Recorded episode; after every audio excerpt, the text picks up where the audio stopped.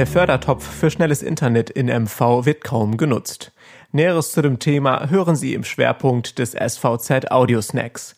Mein Name ist Bastian Rabeneck und es ist Freitag um 8 Uhr. Guten Morgen. Zunächst die regionalen Nachrichten im Überblick.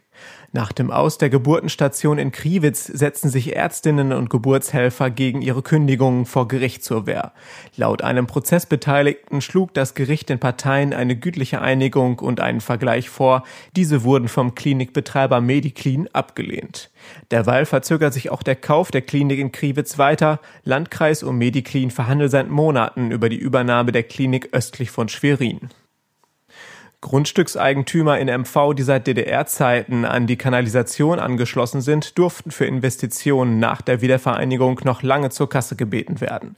Zumindest bis Ende 2008 hätten solche Altanschließer mit Beitragsanforderungen rechnen müssen, entschied das Bundesverfassungsgericht in Karlsruhe.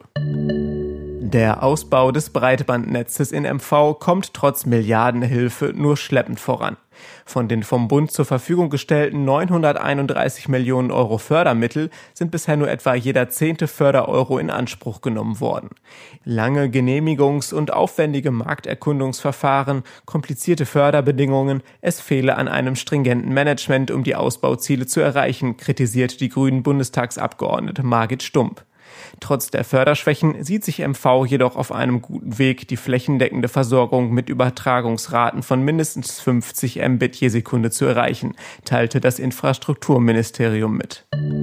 Wenn Sie mehr zu den Themen des Audiosnacks erfahren möchten, gibt es auch alle Artikel zum Nachlesen und Hören auf svz.de slash audiosnack. Die nächste Folge hören Sie Montag früh. Bis dahin.